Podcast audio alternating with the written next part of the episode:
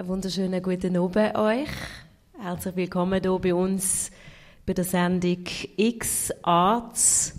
X-Arts heute aus dem Space Grotesque im UG von einem Gebäude, das ich selber noch nie gesehen bin. Ein Areal, das ich aber natürlich, wie vielleicht viele andere in Basel auch kenne, damals aus Ente-Zeiten und so weiter. Wir sind zu Gast bei Lust Arts. Lust Arts ist äh, Ausstellung zum Luststreifen Filmfestival. Äh, Lust Art gibt es jetzt schon zum zweiten Mal und wer noch nicht war am Festival, hat noch bis am Sonntag, 6. Oktober die Gelegenheit. Passend zu dem Festival, wo sich mit Liebes- und Lebensformen ergänzend zur heteronormativen Normativität auseinandersetzt, wenn wir uns heute die Frage stellen, was ist eigentlich Queer Art? Gibt es so etwas wie Queer Art überhaupt? Was bedeutet queer? Was bedeutet Queerness? Wenn es den Begriff Queer Art tatsächlich gibt, was sind denn KünstlerInnen, die hinter diesem Begriff stehen? Ist es eine leidvolle oder eher eine lustvolle Geschichte, die dahinter steckt? Wir unterhalten uns jetzt oben mit der Sandra Knecht, Künstlerin und Aktivistin, mit dem Tobias Brenk, Theater- und Performance-Expert. Er ist bei Pro Helvetia tätig und vom Luststreifen Filmfestival haben wir heute Abend Anais Steiner bei uns. Ich würde gerne mit dir anfangen, Anais. Ähm, du fotografierst selber leidenschaftlich gern. Es hat übrigens hier an dieser Ausstellung Lustart auch ein paar ganz tolle Fotoarbeiten zum Thema. Du bist äh, in der Produktion und im Lektorat von Luststreifen tätig und machst Fotos unter anderem für Social Media bei Luststreifen. Und wie deine anderen zwölf Kolleginnen auch, bist du ehrenamtlich bei diesem Festival dabei. Vielleicht kannst du uns ein bisschen erzählen aus deiner Sicht. Du bist noch nicht so lange dabei. Das Festival an sich gibt es seit über zehn Jahren. Ähm, um was geht es euch eigentlich beim Luststreifen-Festival? Was ist so Geschichte, was ist die Entwicklung? Ähm, ja, Luststreifen findet das Jahr zum zwölften Mal statt. Es ist gegründet wurde von der HABS. Das ist ähm, die homosexuelle Arbeitsgruppe Basel. Ähm, ist in dem Sinn, hat Luststreifen sehr einen schwulen Ursprung, was sich in den letzten elf Jahren massiv verändert hat. Luststreifen ist heute ähm, sehr queer oder queer feministisch. Das ist in dem Sinn der Grundsatz, den das Festival jetzt hat. Und wie du vorher schon angetönt hast, ist es in dem Sinn das Ziel von uns, dass wir den Raum erschaffen für andere Lebens- und Liebesformen. Also, dass marginalisierte Gruppen, dass Subkulturen Platz bekommen, für nicht normative Arten zu leben. Das ist Luststreifen. Und jetzt habe ich eben gesagt, äh, das hier ist Lust Arts. Äh, zum zweiten Mal ähm, veranstaltest, du das. Du hast es auch kuratiert. Du hast Künstlerinnen und Künstler ausgewählt. Ähm, vielleicht kannst du ein bisschen sagen, was man hier sieht. Weil bei einer Radiosendung muss man auch ein bisschen beschreiben, was man sieht.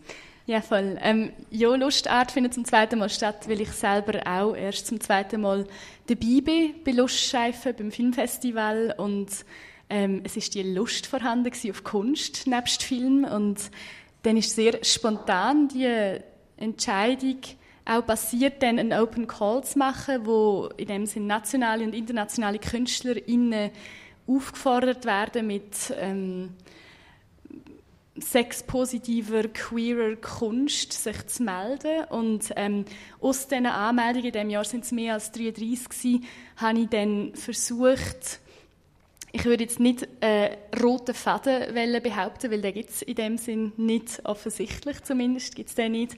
Ähm, aber einfach versucht, das herauszuspüren, was in dem Moment gerade junge Schweizer KünstlerInnen bewegt und, und hat das jetzt in diesem Raum hier versammelt. Und das ist eine Mischung aus Fotografie, es sind auch weitere Medien wie Ölmalerei, es gibt installative Kunst, es gibt auch performative Kunst, die an der Vernissage gezeigt worden ist.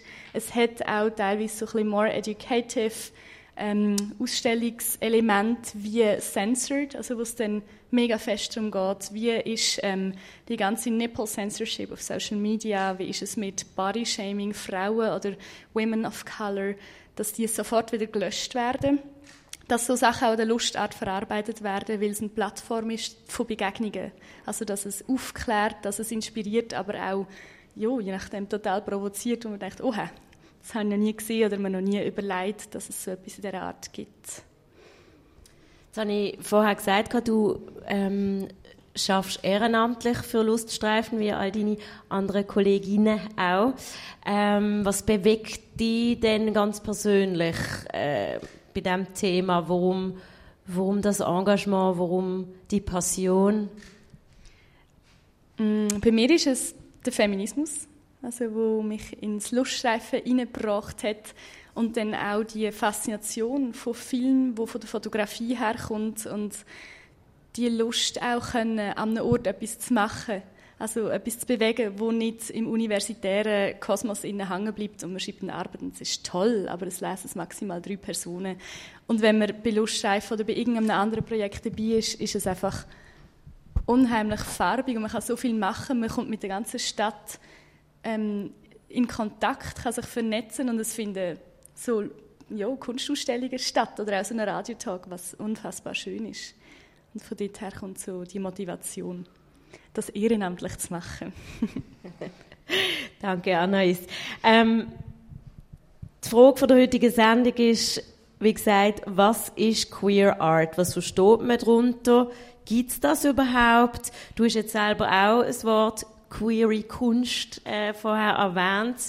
Ähm, aber bevor wir überhaupt hoffentlich herausfinden heute oben, was queere Kunst ist, würde ich gerne von euch allen hören, was bedeutet queer für, für jede, jede Einzelne heute oben hier auf dem Podium, weil ich weiß, der Ausdruck queer finden eigentlich gar nicht alle so toll.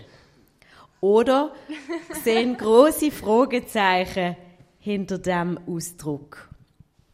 Tobias, vielleicht fangen wir gerade mit dir an, Tobias Brenk.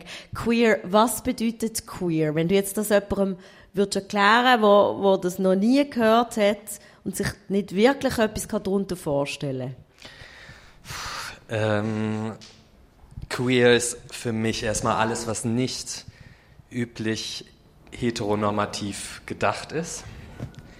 Und ähm, es wird aber im Moment immer mehr als Begriff benutzt, der mit Identität einhergeht. Und ich glaube, das führt dazu zu gewissen Diskussionen in diesem Begriff, der oftmals missverstanden wird, als wäre sowas wie Queerness eine Identität, hinter der man sich stellen kann oder die einen vertritt. Äh, und ich glaube, das ist es nicht. Ich glaube, es ist vielleicht ein Begriff, der eher die Vielfalt wiedergibt, die eben nicht den Mainstream ähm, wiedergibt oder entspricht. Und äh, hinter dem Begriff kann ich mich schon stellen, aber würde mich nicht damit identifizieren. Okay, alles klar. Ähm, ich komme gerade nachher zu dir. Sandra hat dann noch ein paar weitere Fragen an dich. Darum machen wir, geben wir das Wort noch einmal der Anais. Anais Steiner, queer. Wenn du sagst, das ist queere Kunst. Was ist denn queer für dich? Mm, jo. Mega schwierig zu beantworten, weil der Punkt ist ja auch, ich habe vorher gesagt, es gibt keinen roten Faden an dieser Ausstellung. An der Eröffnungsseite habe ich gesagt, Pink ist eine Art ein Motto, gerade weil einfach so von pinkem Dildo-Denkmal bis zu Pink Photography findet sich das. Aber äh, queer, ja, es ist nicht der Norm entsprechend, es ist nicht heteronormativ, es ist eine Form von Identität. Aber ähm, ja, es ist auch ein Sammelbegriff. Also die Kunstausstellung versucht ähm, mit dieser Basis queer zu schaffen, aber es ist nicht ähm, sozusagen entscheidend oder sozusagen ähm, der Rahmen schlussendlich, wo das dann auch abschneidet, sondern es soll vielmehr einfach den Raum dann öffnen für was an Kunst kommt, wo man kann als queer bezeichnen. Sandra Knecht, queer ist ein Ausdruck wo bei dir Fragezeichen auslöst. Ich sage es jetzt mal so. Warum? Als ich dich darauf angesprochen habe, ich würde gerne eine Sendung machen zum Thema Queer Art, hast du gerade Lust bekommen zum Mitdiskutieren. Will für dich der Ausdruck queer was bedeutet? Ja, also nein. es ist nicht das Wort queer, das mich dazu gebracht hat, ähm, zu finden, ich würde mitdiskutieren, sondern eher das, dass ich ähm, wie das Gefühl habe, dass ähm, Geschichte oder der Weg oftmals im Moment vergessen geht, mhm. wo dazu geführt hat, dass man überhaupt so ein Wort wie queer kann brauchen, wo es überhaupt darum geht, ähm, eine Alternative zum heteronormativen Gesellschaftsbild zu sein. So. Mhm. Und ähm, darum habe ich Lust bekommen, um da mit diskutieren. Zum Beispiel wegen Leslie Feinberg. Mhm. Weil es hat Leute gegeben, schon in den 50er Jahren, in den 60er Jahren, wie Audrey Lord auch und so, wo sehr viel zu dem Thema schon geschrieben haben, gesagt haben. Und ich habe einfach ähm, immer wieder auch das Gefühl, dass Rat wie immer wieder neu erfunden wird. Und mich dunkt, das ist ja eigentlich gar nicht nötig. Man könnte einfach weiterfahren. Und man wäre viel schlagkräftiger, wenn man sich würde berufen auf Geschichte, die man selber hat. Du hast etwas Schönes gesagt im Vorgespräch mit mir, dass es eigentlich toll wäre, wünschenswert, wenn Queer oder Queerness bedeuten würde, man würde einen gemeinsamen Spruch finden. Jetzt ist das eine Aussage von dir, ähm, du kannst sie besser erläutern. Ja, also da gibt es eigentlich nicht viel mehr dazu zu sagen, als dass man einfach könnte finden, ähm, okay, gut, wir sind queer, was heißt denn das? Ähm, was könnte das? Ist denn das so etwas Ähnliches wie der Versuch, was mal gegeben hat von Esperanto oder so? Eine Weltsprache. Es hat nicht funktioniert. Aber vielleicht würde es bei uns funktionieren. So. Weil queer bedeutet auch, dass junge Menschen dabei sind und eben auch alte Menschen. Das wäre der, der ganze Range. Das bedeutet aber auch, dass man ähm, nicht nur das Lustige, Lustvolle hat, sondern dass man sich zum Beispiel auch bildet. Und Lesen zum Beispiel bildet halt. Also, so würde ich das mal sehen. Ich, ich glaube, für mich ist es auch ein Begriff, der so wie verheimlicht, dass wir eigentlich, äh, auch wenn wir nicht dem Heteronormativen entsprechen, unglaublich unterschiedliche Interessen haben, auch politische Interessen, unglaublich unterschiedliche Klassenherkünfte haben, äh, Ästhetiken und nicht jeder das universitäre Bildungsniveau hat, auf dem wir uns vielleicht jetzt gerade unterhalten können, äh, dass es eine unglaublich diverse, diverse Community ist. Und mich hat zum Beispiel letztens äh, bei dem äh, Stonewall Remembering ähm, Demonstration hat mich total Florian Fox Rede ähm, äh, beeindruckt, der so, bevor es losging, so gesagt hat, wir sind irgendwie auch der Auszubildende, der bei der UBS schafft und nicht nur irgendwie die Leute, die mit irgendwie den Markenklamotten mit Regenbogen irgendwie durch die Gegend rennen und sind auch nicht Markenprodukte, sondern wir sind irgendwie eine Community, die genauso wie die Gesellschaft an sich sehr divers ist. Und deswegen ist dieser Begriff, glaube ich, auch total in die Irre führend. Und oftmals fühlen sich dann irgendwie alle so ein bisschen so, äh, das hat aber nichts mit mir zu tun, weil das auch wie so ein Markenprodukt ist oder so ein, jeder Company von sich behauptet, queer zu sein. Und ehrlich gesagt, mich das wirklich schon fast annervt, dass jeder sehr divers ist und behauptet, dass mit allen möglichen ähm, Bildern und Werbemöglichkeiten, aber eigentlich das überhaupt nichts mit mir und meiner Identität zu tun hat und auch nicht mit dem Diskurs, also und dem, mit dem, was du gerade gesprochen hast, auch der Geschichte, die dahinter steht. Ja. Nein, die Anais hat äh, nickt auf, auf, neben mir und sagt immer, mm -hmm, mm -hmm. vielleicht hast du noch etwas zu ergänzen. Äh, ja, also vor allem jetzt gerade, wenn du sagst, so dieses ganze, es hat so diese kapitalistische Tendenz, die da passiert, die dann auch wahnsinnig irritiert, was mit dem Feminismus ja auch so ein Ding ist, dass ähm, so mit den T-Shirts I'm a Feminist von ganz jungen Frauen und Männern, die das tragen und das, das eben das so schwierig macht, dass der Begriff dann einfach so klar ist und dann auch so die eben Identifikation mit dem Ganzen ist, ist einfach so in ein Ding der Unmöglichkeit verwandelt, weil, weil Queerness dann eben entweder mega cool ist oder so hipstery oder dann eben noch so, dass es, es hängt so Geschichte mit drin, die, mit der man nicht klarkommt oder von der man auch zu wenig weiß. Ja, aber queer zum Beispiel, also dieser Begriff, das würde ja, ähm, das würde ja eigentlich auch heißen, dass man ähm, aus diesem Opferdasein herausgehen könnte zum Beispiel. Weil ich bin zum Beispiel so aufgewachsen, das war halt äh, Anfang 70er Jahre, ich habe Anfang 80er Jahre mit 13 mein Coming Out gehabt. Und ähm, das war schon noch eine andere Zeit, sagen wir es einfach mal so. Und ähm, da zu sagen, ja, ich bin lesbisch, ohne genau zu wissen, was das denn eigentlich auch heißt, das hatte schon so wahnsinnig viele Konsequenzen für mein ganzes Leben. Ähm, ich kam zum Beispiel direkt ins Internat nach diesem Coming Out. Es hat nichts geholfen, bis heute nicht, wie man sieht. Ist ja auch gut so. Ähm, das bedeutet aber auch, ähm, ich habe eine Heimat gesucht damals, weil ich hatte keine Heimat. Ich kannte niemanden, mit dem ich hätte sprechen können. Das ist anders heute. Und es war auch so, ähm, ich habe dann Pasolini gelesen und Jean Genet.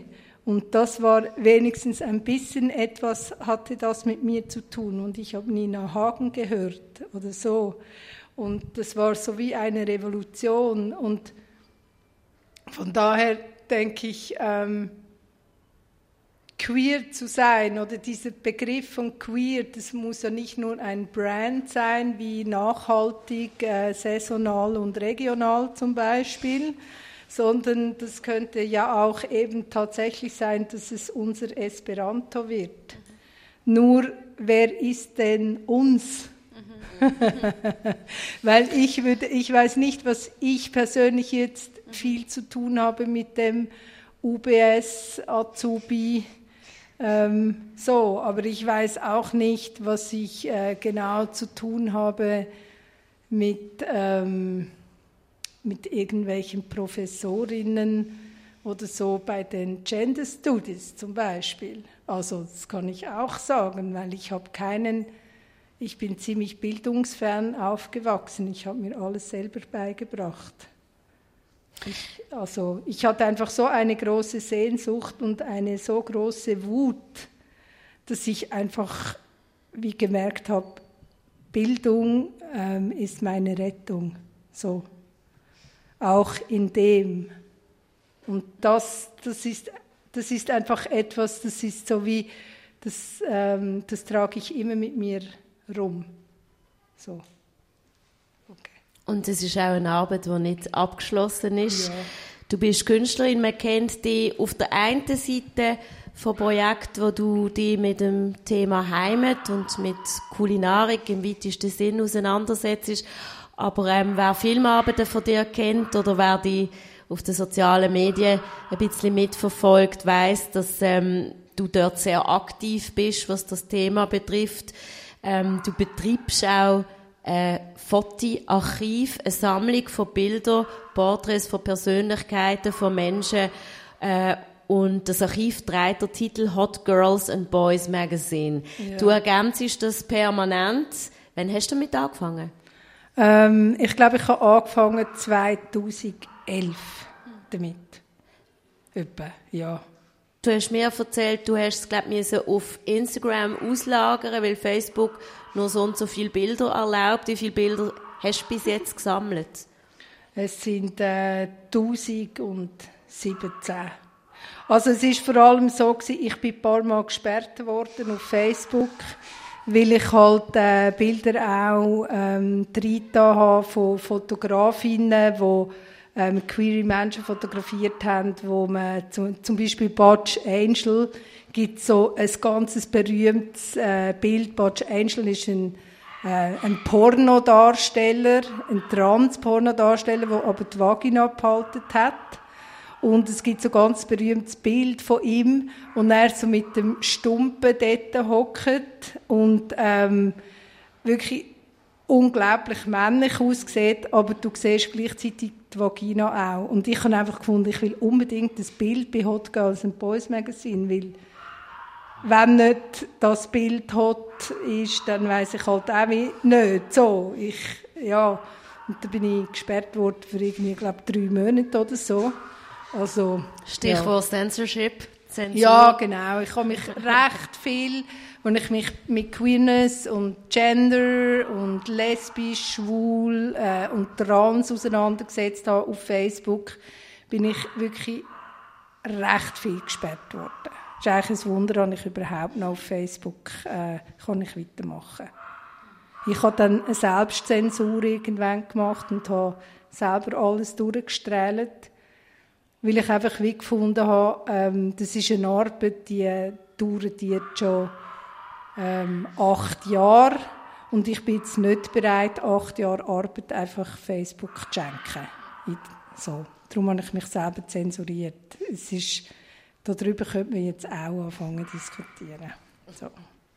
Aber es ist ja auch, ich habe zum Beispiel einen Film auch gemacht, der heißt «Und oben sitzt ein Affe», ähm, wo ich mich eben mit, äh, mit Queer-Bilder, aber auch mit äh, Bildern aus der ähm, Filmgeschichte, also Fassbinder zum Beispiel auch, Gerell oder so, ähm, auseinandergesetzt habe. Und dort gibt es eine äh, Szene, wo nämlich ein Callboy, ein Schweizer Callboy, der sehr berühmt war, Anfangs 90er Jahre, ähm, der hat ein T-Shirt an und dort drauf ist ein, ist ein Jesus und er pisst sich selber ins Maul und trinkt das. Und so wie das Liebli wird einfach ganz voll mit, äh, mit seiner Pisse.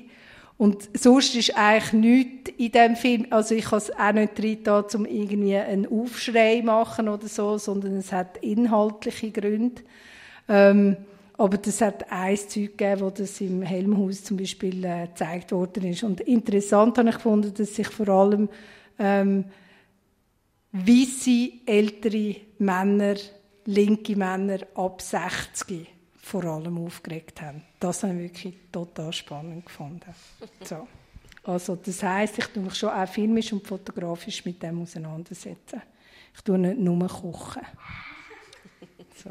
Auch du hast Stonewall erwähnt. Ähm, die Query-Bewegung, ich nenne es jetzt einmal so, LGBTQI-Community ist nicht immer nur ähm, lustvoll und glamourös und schrill, sondern da ist eine, eine massive Leidensgeschichte, da sind schreckliche Gewaltakte stecken unter anderem auch in dieser Geschichte. Ähm, früher natürlich noch viel, viel mehr als heute, wobei natürlich auch heute in gewissen Ländern ähm, der Tod und Bestrafung für die Identität und für Dazustehen und das Coming Out immer noch ein Thema ist. 2019 das wissen es vielleicht nicht alle, die jetzt Radio X hören, bedeutet auch 50 Jahre Stonewall in Riots.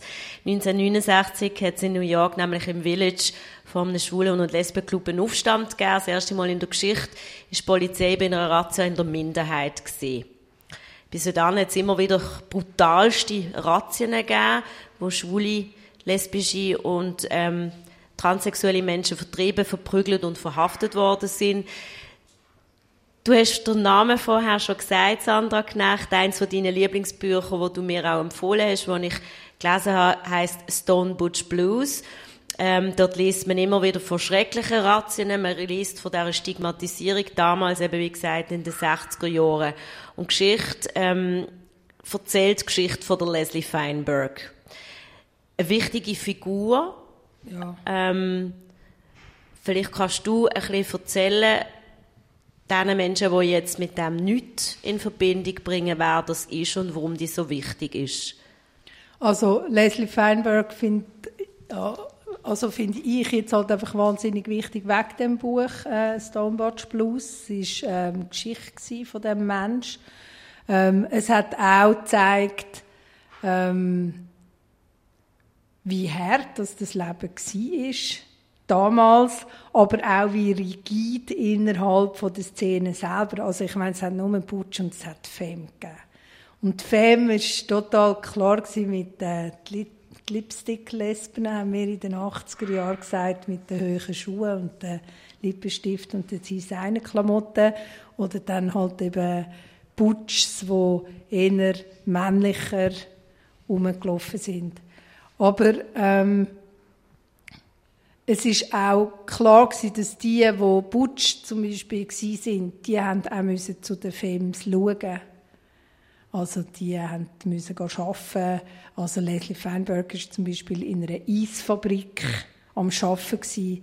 Es war so anstrengend gewesen, körperlich, ähm, dass sie hat angefangen Hormone und zum R geworden ist. Einerseits auch weil es mehr Muskulatur gegeben hat, andererseits aber auch, zum nicht mehr belagert werden, zum als Mann anerkannt werden. Das ist nochmal ganz ein anderer auch Hintergrund. Das hat nicht nur den Hintergrund gehabt, ähm, das Gefühl haben, ähm, Ziel ist im falschen Körper, sondern es hat auch, das war auch eine Überlebensstrategie. So. Und das ist zum Beispiel etwas, wo fast nie darüber geredet wird. Und Leslie Feinberg hat sehr für ein drittes Geschlecht gekämpft.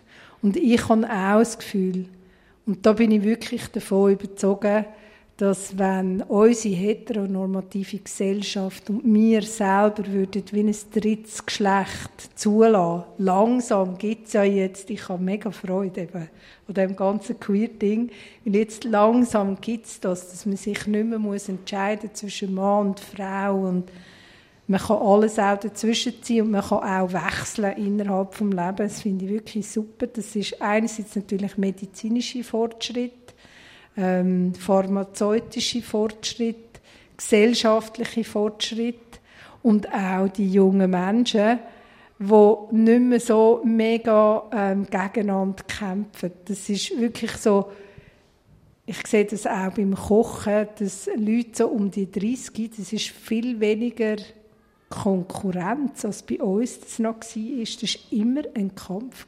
Immer, immer, immer, immer, immer ein Kampf. Wenn nicht die Welt gegen einen, dann innerhalb. Und das empfinde ich nicht mehr so. Aber ich meine, ich bin halt nicht 25 und weiß nicht, ob das stimmt. Aber ich habe einfach das Gefühl von außen, es ist anders geworden. Und von dem her ist das doch schon mal sehr viel ist passiert, was Leslie Feinberg eigentlich vorweg hat genommen. So. Anna Steiner, du bist eher in der Generation 25 ähm, wie nimmst du das wahr, wenn du so ein bisschen in deinem Umfeld umschaust? Also stimmt das, der Eindruck, der jetzt gerade geschildert worden ist, dass es irgendwo entspannter überkommt, ähm, weniger Konkurrenz? Schwierig in dem Sinn, weil ich ja zu dieser Generation gehöre, nicht zu deiner Generation, Sandra. Ähm, ich glaube, es sind einfach andere Kämpfe. Also irgendwie das, wo ihr gekämpft habt, wo wir nicht mehr erkämpfen weil das Rad nicht jedes Mal hoffentlich muss neu erfunden werden, sondern doch auch je nachdem ein bisschen mit dem weiterrollen, ähm, nehmen wir ja auch mit. Und von dem her, ich denke, der Kampf untereinander in der eigenen Community gibt es immer noch. Also das ist ich erlebe, oder jetzt auch wenn ich Kunst anschaue, was da passiert oder auch in der Queer Community selber. Es ist nicht eine Harmoniewelle, die existiert. Also es, ist, es gibt so viele kleine Communities innerhalb von dem, wo, wo nicht gut kommunizieren oder auch ähm, ja, in dem Sinn ähm, gewisse Vorbehalte haben von anderen, wo, oder einfach auch in dem Sinn, jetzt fällt mir das Wort, ähm, auch mit V, vielleicht kommt es euch in den Sinn, ich weiß es nicht. Aber dass man so einfach von jemandem etwas annimmt, wo man einfach nicht erfragt hat und darum die Vorurteile, voilà, dann haben wir es, dass das genauso existiert wie auch vor 20 oder 40 Jahren. Also ich würde nicht behaupten, dass es bei uns entspannter wäre in dem Sinn, aber es ist sicher anders. Nochmal ein Stück zurück in die Geschichte. Eben, wir haben die 60er Jahre, ähm, haben wir jetzt gerade besprochen, wo es eben gerade in den Staaten, aber auch sonst ähm, brutalste Repression gegeben hat. Dann in den 70er, ähm, gerade wenn man so in New York oder so schaut, 70er, 80er ist langsam so Dance- und House-Music aufgekommen, ähm, Ballrooms und so weiter. Es ist wahnsinnig glamourös gewesen. Und dann ist in den 80er Jahren Sandra Knecht ist gerade am Wogen. und dann in den 80er Jahren ist AIDS gekommen, ähm, wo einen enormen Einfluss hat auf die ganze Community, aber auch auf die Kunst, die die Community gemacht hat. Ähm, Tobias Breng, du bist definitiv zu jung, um können sagen, was in den 80er, aber vielleicht trotzdem, kann mir jemand erklären, warum das so gravierend war? Was ist passiert, wo AIDS damals wirklich auch noch Todesopfer gefordert hat, en masse? Ja, es sind total, sorry, dass ich noch mal etwas sage, aber ja, ich habe das eben mitbekommen. Das war eben genau in der Zeit, wo ich mein Coming-out hatte. Ich meine, ich habe den Klaus Nomi geliebt zum Beispiel. Als Sänger, als Person, als, das ist einer von der, und der hat es einfach da hingerafft. Und Keith Haring hat es da hingerafft, bevor dass man einiges können umschauen Bei den eigenen Freunden hat es total viele Leute da hingerafft. Einerseits AIDS, andererseits aber auch in Kombination mit Drogen und Sex. Es hat jenste ähm, junge Menschen, die ich kennt habe, die sich prostituiert haben, ähm, hat es da hingerafft vom AIDS. Ähm, es ist sogar bei den Lesben ist auch viel darüber geredet worden, wie kannst du geschützten Sex haben. Es ist auch Usus geworden, dass man, wenn man eine neue Beziehung ähm, eingeht zusammen, dass beide zuerst den HIV-Test machen. Das hat es vorher so nicht gegeben. Ähm, es ist aber auch eine Zeit dann gewesen, wo dann so Ende 80er Jahre, Anfangs 90er Jahre, wo man sich sehr mit ähm, SM auch hat angefangen auseinandersetzen, Pornografie auch in der Lesbenszene. Ähm, und ich glaube, das hat ein, mit einen Grund gehabt mit dem Silence Death dass man wie gefunden hat, jetzt legen wir einfach wie alles mal auf den Tisch. Und wir wollen auch in dem innen, wo so viel Trauriges auch ist, man will auch feiern und man will sich spüren und man will auch den Körper spüren und man will auch mit in der Sexualität an Grenzen gehen und die Grenzen ausloten. Das ist schon das, so habe ich es auch erlebt. Ne, ich bin zu jung. Also ich, ich bin aufgewachsen äh, und hatte mein Coming Out. Da war irgendwie diese ganze AIDS-Geschichte, damit bin ich aufgewachsen, aber ich konnte mich eh nicht identifizieren als gay zu der Zeit, als ich das so voll mitbekommen habe als Kind.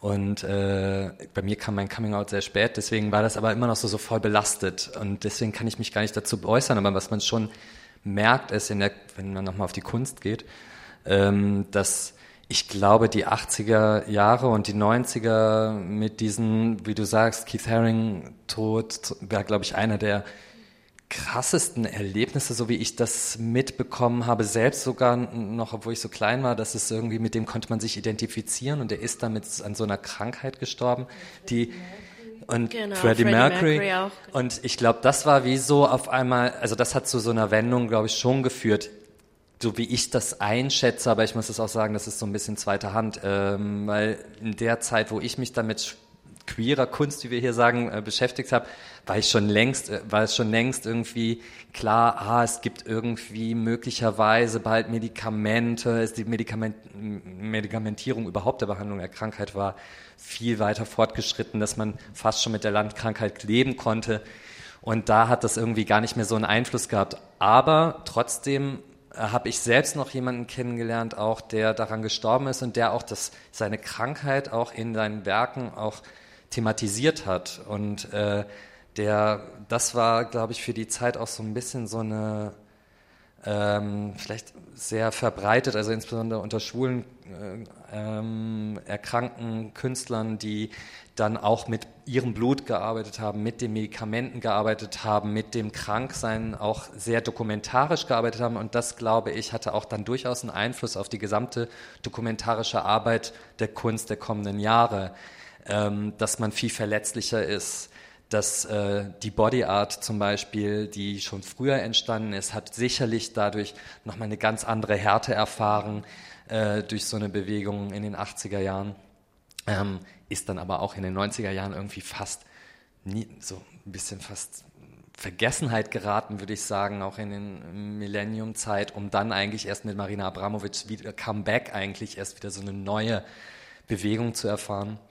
Und äh, ich glaube, insofern hatte, glaube ich, schon so die AIDS-Krise ähm, auch einen Einfluss auf die Kunst gehabt. Ähm, und nicht nur, also klar, natürlich negativ, aber ähm, in dem Sinne, dass es natürlich einen erstmal wieder die Kunst ermöglicht hat, sich mit dem, mit dem, was in unserer Gesellschaft liegt, was unter der Oberfläche ist, sich zu beschäftigen. Und das finde ich halt an Kunst und deswegen beschäftige ich mich damit, äh, das Spannende, dass ich mich damit beschäftigen kann, was eigentlich so zwischen den schönen Designersesseln, in denen wir sitzen, irgendwie liegt, was äh, und dem ganzen Geld, was wir hier in der Schweiz haben, wo wir vieles vergessen, wie es eigentlich der LGBT-Community in ganz anderen Ländern geht.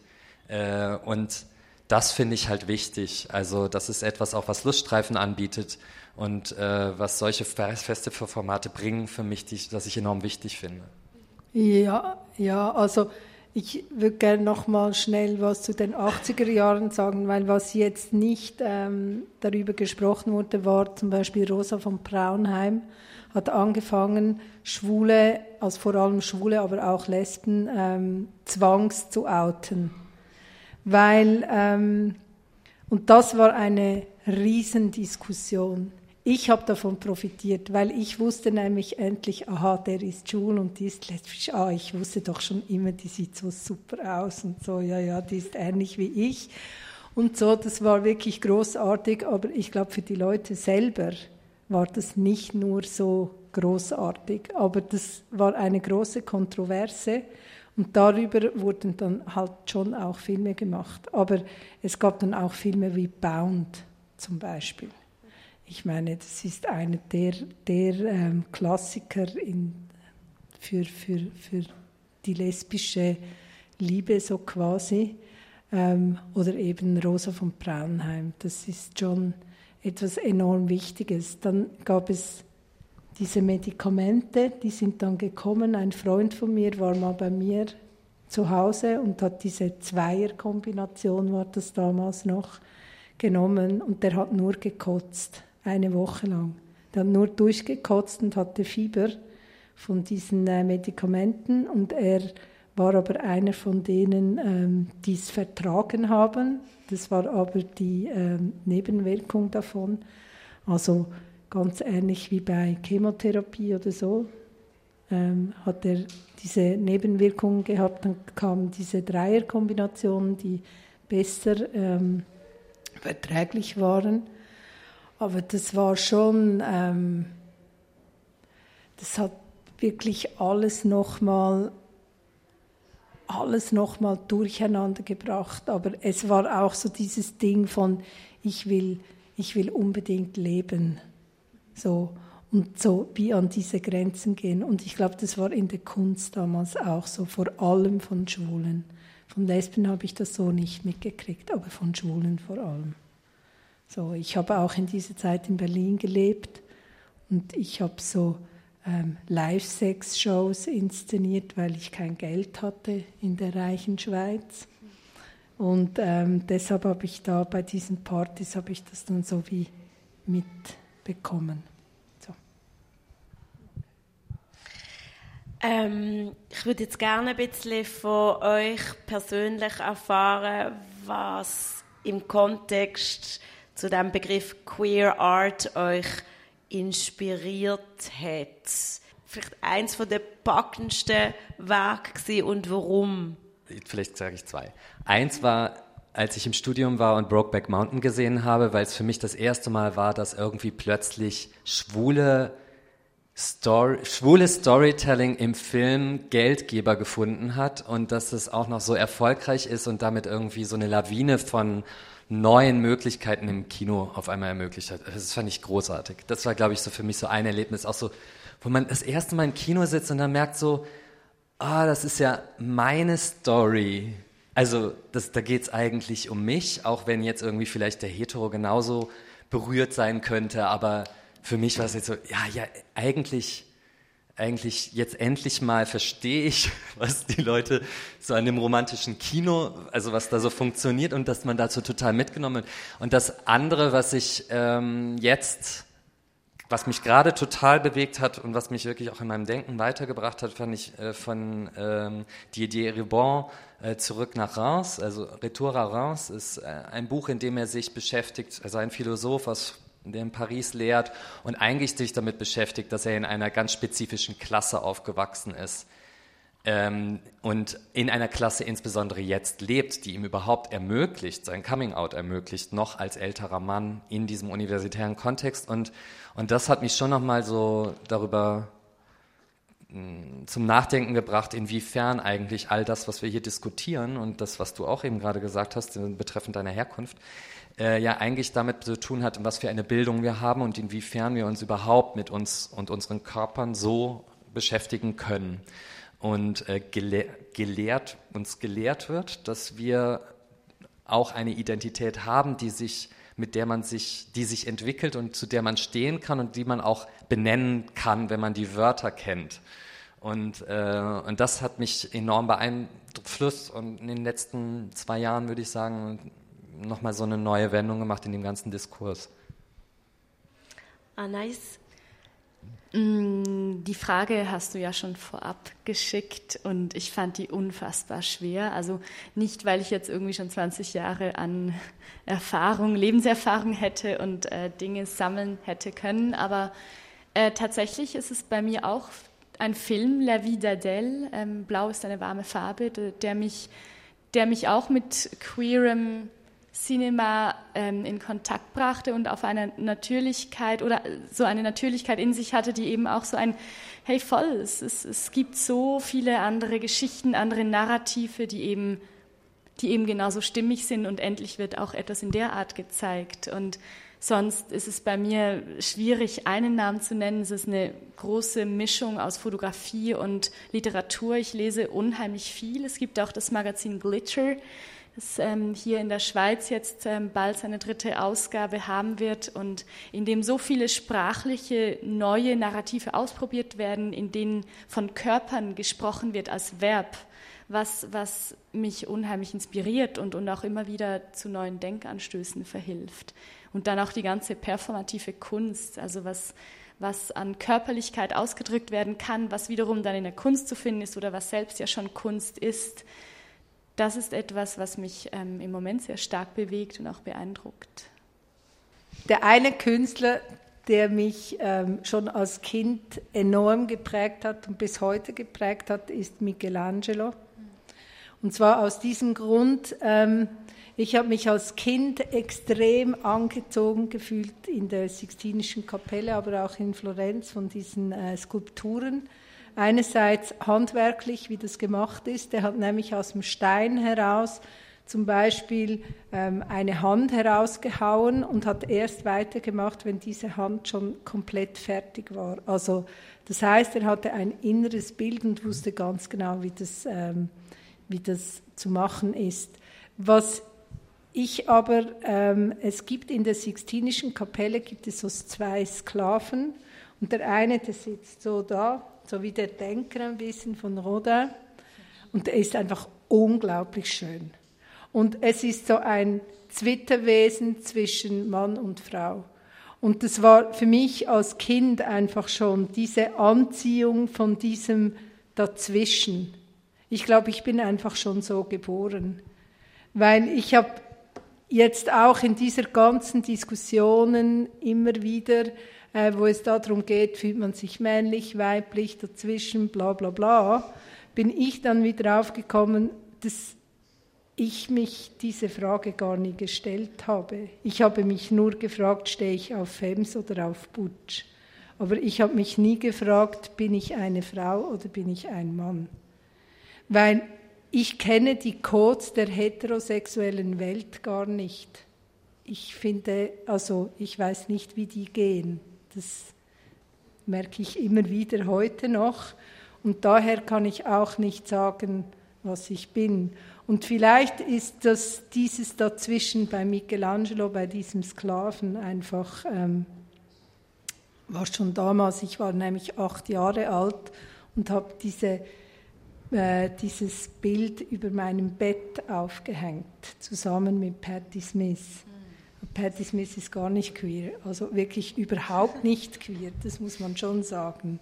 Auch wenn sie mit Mapplethorpe zusammen gewohnt hat. Aber ähm, so, das ist das eine. Das andere ist Stonewatch Blues, was wir gesprochen haben, aber wirklich auch Audre Lorde oder irgendwie Rita Mee Brown oder ich meine, ich könnte so viele aufzählen, die mein Gucken auf die Welt und mein Verständnis in dieser Welt geprägt haben. Äh, da wäre eben auch ähm, Pasolini, ähm, Jean Genet, äh, irgendwie, ähm, ja, es gibt ganz viele. Das andere ist Chantal Ackermann natürlich, das ist eine Filmemacherin. Ähm, Fassbinder war für mich unfassbar, wirklich ich habe Gerel mit 15 gesehen. Ich, hab, ich, ich vergesse dieser Speichelfaden nie mehr von diesem Typen, aber das ist eine andere Geschichte. Aber das ist einfach so, das hat mich total geprägt. Dann in der Musik so viele, ich meine Katie Lang, ähm, Tracy Chapman, ähm, ich meine, dazu habe ich geträumt von meinen Hetero-Freundinnen, die ich sowieso nie kriegen konnte, die nur mit mir ein bisschen rumgeknutscht haben, bis sie ihren neuen Freund kennengelernt haben. Es haben fast alle Lesben schon mal mitgemacht, Schwule wahrscheinlich auch. So die Zwischenlösung. Ähm, auf jeden Fall, wenn die dann jeweils wieder ihren Typen hatten, habe ich dann Sinead O'Connor, Tracy Chapman, ähm, und so weiter halt gehört. Ähm, Melissa Etheridge war extrem wichtig für uns und dann danach L7, würde ich jetzt mal sagen. So. Ja, okay. Es waren nicht drei, es waren mehr, aber ich bin nur auf zwei eingegangen. Okay. Merci vielmals. Ähm, ah, Nan Goldin. Sorry. Ah, genau. Sorry, genau. Nan Goldin, Ich kann gerade sagen, eigentlich hast du mir gesagt, ein Liebling von dir, genau. Ja.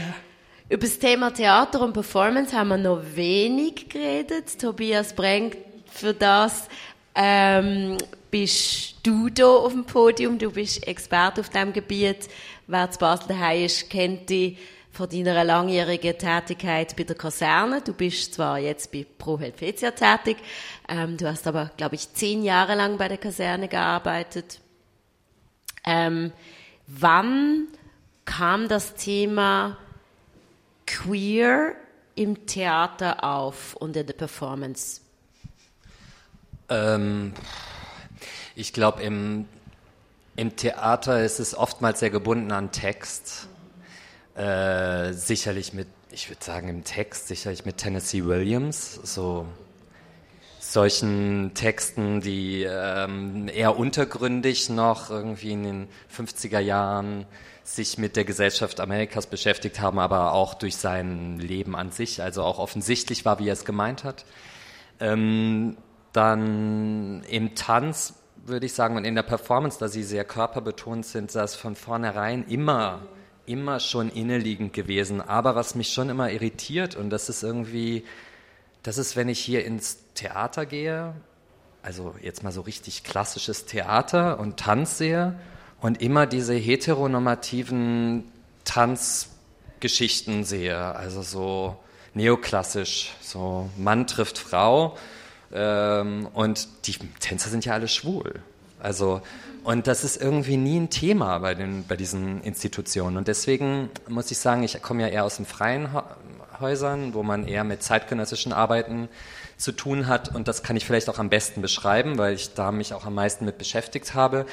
Da würde ich sagen, dass das eine unglaubliche Bewegung in den letzten zehn Jahren geworden ist, insbesondere im Tanz, im zeitgenössischen Tanz die queere Kultur und auch die Themen eine enorme Vielfalt bekommen haben. Die ganzen ähm, Fragen von Transkörpern, Intersexualität immer mehr thematisiert wurde, was vorher eigentlich auch, ich glaube, es liegt auch daran, dass es keine Sprache gab oder man nicht wusste, wie man es überhaupt formulieren sollte und durch immer mehr öffentlich und out, durch das Outcoming und immer mehr drüber reden, hat sich dann auch irgendwie sowas entwickelt wie eine Sprache dafür. Und das ist eben Theater und Tanz, glaube ich, ähnlich ähm, und in der Performance. Und ich beobachte einfach so, oder das, für mich war es so, dass äh, das erste Mal, wo das so richtig im Stadttheater richtig präsent war von einem zeitgenössischen Autor, der das Regie geführt hat, auch noch, war das René Polish, der eine einen enormen ähm, Wissensschatz und äh, ein unglaubliches Diskurstheater gemacht hat, meistens nur so wie wir hier sitzen auf vier Stühlen keine Bewegung, ein super Bühnenbild von Bert Neumann, da passiert nichts, außer dass mal irgendwie ein super Licht angeht und, und äh, äh, wenn Sie den Text vergessen, schreien Sie sich an. Und äh, die Texte sind so dicht und so reflektierend über die Situation eines schwulen Regisseurs in Berlin, konfrontiert mit all diesen Männern oder so auseinandergesetzt, das, der sich die ganze Zeit auch mit sich selbst auseinandersetzt, wo man als Zuschauer in einem Stream of Thoughts nur so mitgerissen wird und froh ist, wenn man vielleicht 50 Prozent dessen einigermaßen verstanden hat.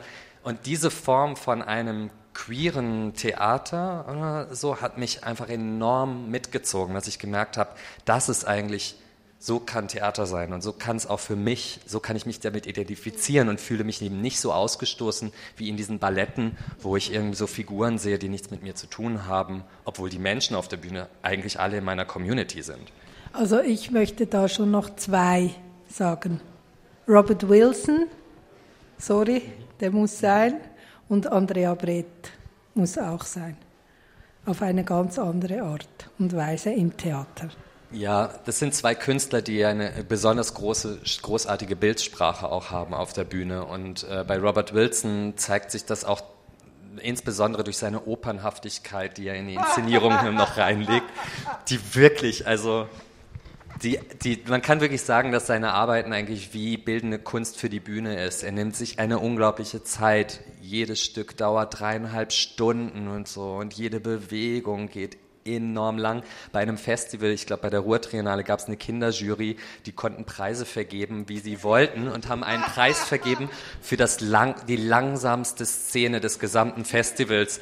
Und die haben sie Robert Wilson gegeben, was einfach sehr passend ist, weil er wirklich, da geht jemand einfach mal 20 Minuten von links nach rechts über die Bühne.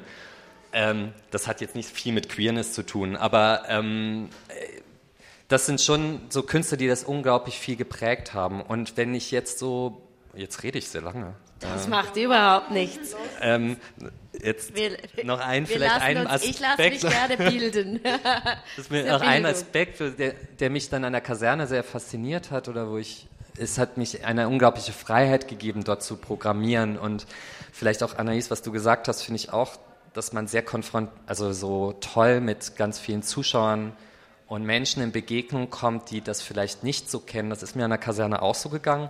Dennoch muss ich sagen, dass man, dass ich auch oft gemerkt habe, dass das schon ein sehr elitärer Diskurs ist, in dem man sich da bewegt, dass diese zehn Prozent der Bevölkerung in Basel, die mal in der Kaserne waren, und die fünf Prozent von den zehn Prozent, die dann auch noch in dieses queere Festival gehen, dass ich dann dachte schon, okay, das ist dann manchmal schon so sehr elitär.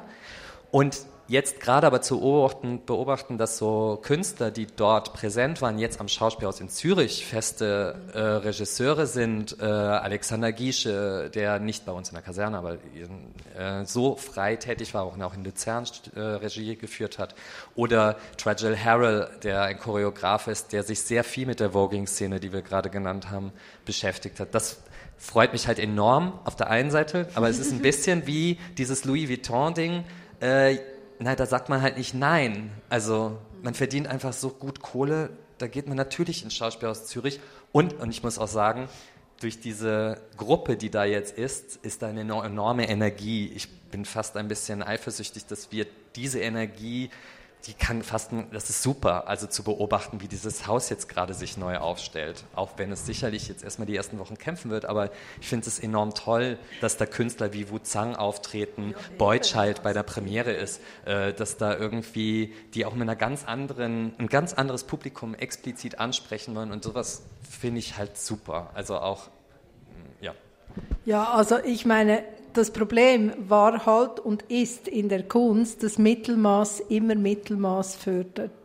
Und was wirklich einfach extrem toll ist am Schauspielhaus in Zürich und wo meine Hoffnung jetzt auch ein bisschen darauf ist, ist, dass da ähm, mal ein bisschen ausgebrochen wird. Also schon nur alleine, dass äh, Boys Child und Wu Zhang jetzt dort ist, das ist schon mal viel mehr als was vorher war in der Theaterszene.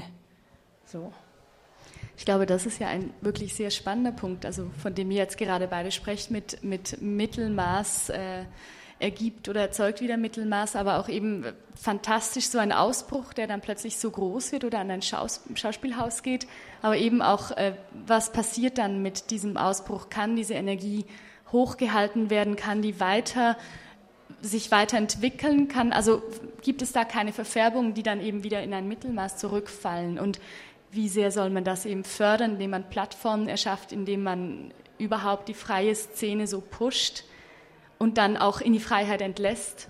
Und wohin führt das? Ja, und das, das sehe ich auch so. Also ich meine, jetzt ist Alexander Baczynski, Baczynski Jenkins, sage ich es richtig, äh, in der Kunsthalle mit dieser dauerhaften Performance, die, die jedes Wochenende stattfindet, neu. Und es geht da auch um Queerness, um Gay-Kultur in Polen. Und, äh, aber das ist natürlich schon auch du bist in der Kunsthalle Basel. Also ich meine, es mhm. ist eine ziemliche äh, Institution. Und, äh, und diesen freien, experimentellen Raum, äh, dass man überhaupt diese Sprachen entwickelt und so, den braucht es halt. Und den finde ich enorm wichtig, weil sie sonst solche Institutionen auch sich so einfach nur noch diesen Druck auf die Szene geben und daraus nur noch eine Art Kult und Hype produzieren. Und da sehe ich eigentlich ein bisschen dieses Problem zwischen der, dem üblichen so High-Kulturbegriff und dem, was eigentlich sonst eben passiert allgemein und auch die Sprache fördert des eigentlich oft Ausgeschlossenen, ähm, über die man nicht redet und wo es eigentlich doch auch eine Form von Zensur, wenn es, und selbst wenn es eine Selbstzensur ist, die es halt gibt weil man einfach auch in der Szene bestimmte Sachen dann schon mal vorsichtiger ist, auch selbst in der, innerhalb der Szene vorsichtiger ist, was man da sagt und was man in der Öffentlichkeit sagen kann. Also was meinst du damit ganz genau? Das finde ich jetzt natürlich schon spannend. Gell? Er spricht in Rätseln und wir kommen bald schon zum Schluss der Sendung. ja, sorry, aber das ist jetzt interessant. Ja. Naja, ich finde schon, dass man bemerkt, dass es aufgrund einer politischen, ein, gerade im Moment eine starke Polit Politisierung gibt, wo jeder irgendetwas sagen kann. Und umso mehr bin ich vorsichtiger mit dem, welche Worte ich wähle, um andere nicht zu verletzen. Ähm, um andere nicht auf die Füße zu treten, frage ich dann lieber mal nicht äh, oder bin dann vorsichtiger. Und dies, das ist eine Form von Zurückhaltung. Und ich glaube, das hat schon damit zu tun, was heute gerade passiert. Und das hat einen, ja, das hat einen Einfluss auf die, auf die Community, denke ich, und auch auf die Art und Weise, Kunst zu machen.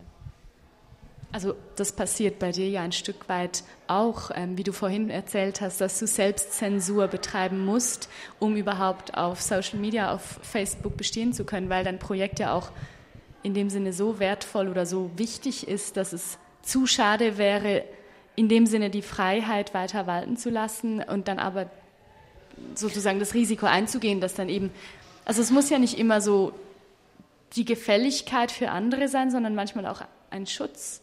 Ja, man muss sich selber schon auch schützen. Also das ist ein, das ist ein großes Thema für mich gerade, mhm.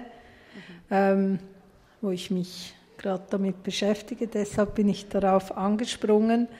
Ähm, bei mir ist halt Facebook ist ein, ist ein Teil von meiner Kunst, weil ich beschäftige mich mit der sozialen Skulptur oder mit der sozialen Plastik eigentlich mittels dem, dass ich zum Beispiel koche, so ganz einfache Dinge mache, aber auch Facebook zum Beispiel benutze als Archiv einerseits, andererseits aber auch um als Recherchetool und vor allem um zu zeigen, wie Kunst entsteht, ohne dass ich darüber groß sprechen muss. Also es kommt daher, wie wenn es mein persönlicher privater Account wäre, ist es aber eigentlich also ist es auf eine Art schon, aber mir geht es vor allem darum zu zeigen, wie Kunst entsteht und was alles ähm, am Schluss bei mir auf einem Teller ist.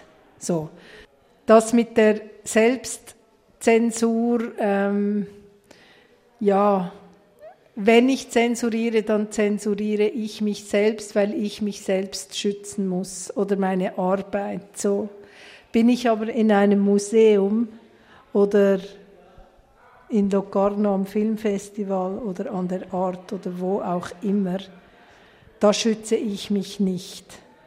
Ich führe ein zurückgezogenes Leben, dafür, dass ich nachher in die Museen gehen kann oder an große Festivals gehen kann und das überhaupt ertrage, in dieser Öffentlichkeit zu sein. So, das habe ich jetzt schon mal herausgefunden. Aber mir ist es enorm wichtig, ähm, etwas zu machen für die Community, für mich selber, für, aber auch für die Umwelt weil ich meine, wir leben in einem absolut abstrusen ähm, Zeit. Tobias möchte noch ein Schlusswort loswerden. Wolltest du nicht noch was ergänzend? Naja, vielleicht sagen? noch mal so. Unsere, Disku unsere, unsere Unterhaltung findet in einem sehr geschützten Rahmen statt. Und ich beschäftige mich gerade mit Südamerika wenn man da über Zensur spricht und das Wort Zensur überhaupt in den Mund nimmt, dann ist dann irgendwann was ganz anderes, spricht man von was ganz anderem. Genau.